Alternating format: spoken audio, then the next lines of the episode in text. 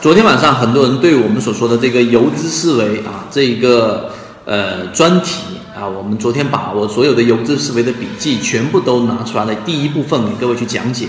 那么今天我们花三分钟取其中一个很小段的精华来跟各位去说啊，游资思维里面其中今天有一个点什么呢？就作为一般的散户，我们的观点认为，实际上呢。短期的这一种市场的走向还是可以预测的，而一旦你把长这个时间周期拉长，反而时间周期越长越难进行预测。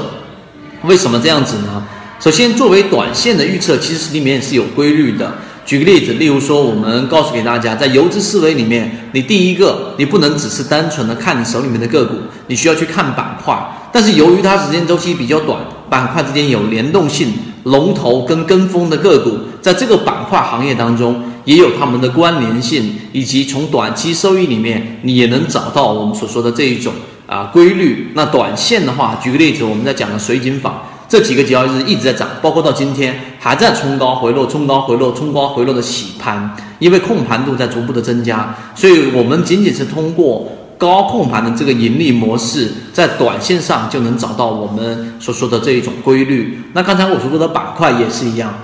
相反的，如果说你想去做长周期的预测，举个例子，我想预测这一个个股的一年的走势，我想预测大盘在未来两年里面的走势。举个例子，你想预测啊，这一个像近前一段时间的这一个美国总统奥巴马，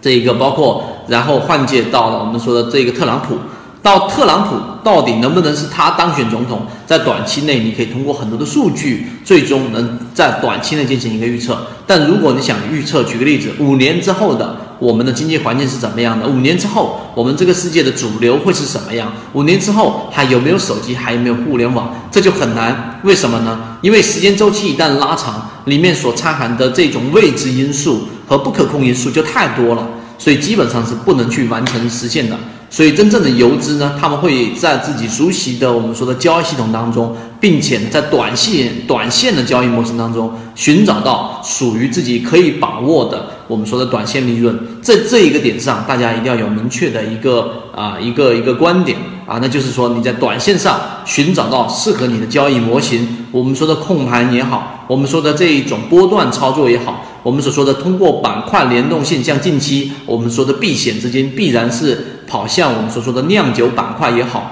无论是哪一种模型，你最终的交易模型一定是尽可能的锁定在一个短周期内，而不是要把它周期给拉长。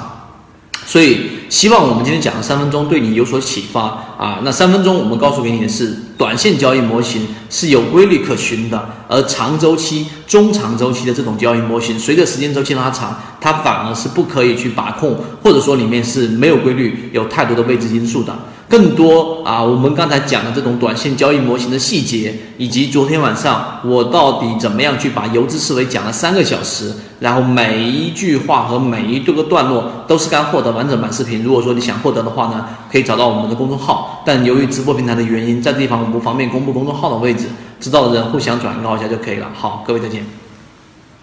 交易过程当中没有亏钱的股票，只有亏钱的操作。只有建立完整的交易系统，才能在股市里面真正的去做到盈利。可以直接在本专辑的简介找到我。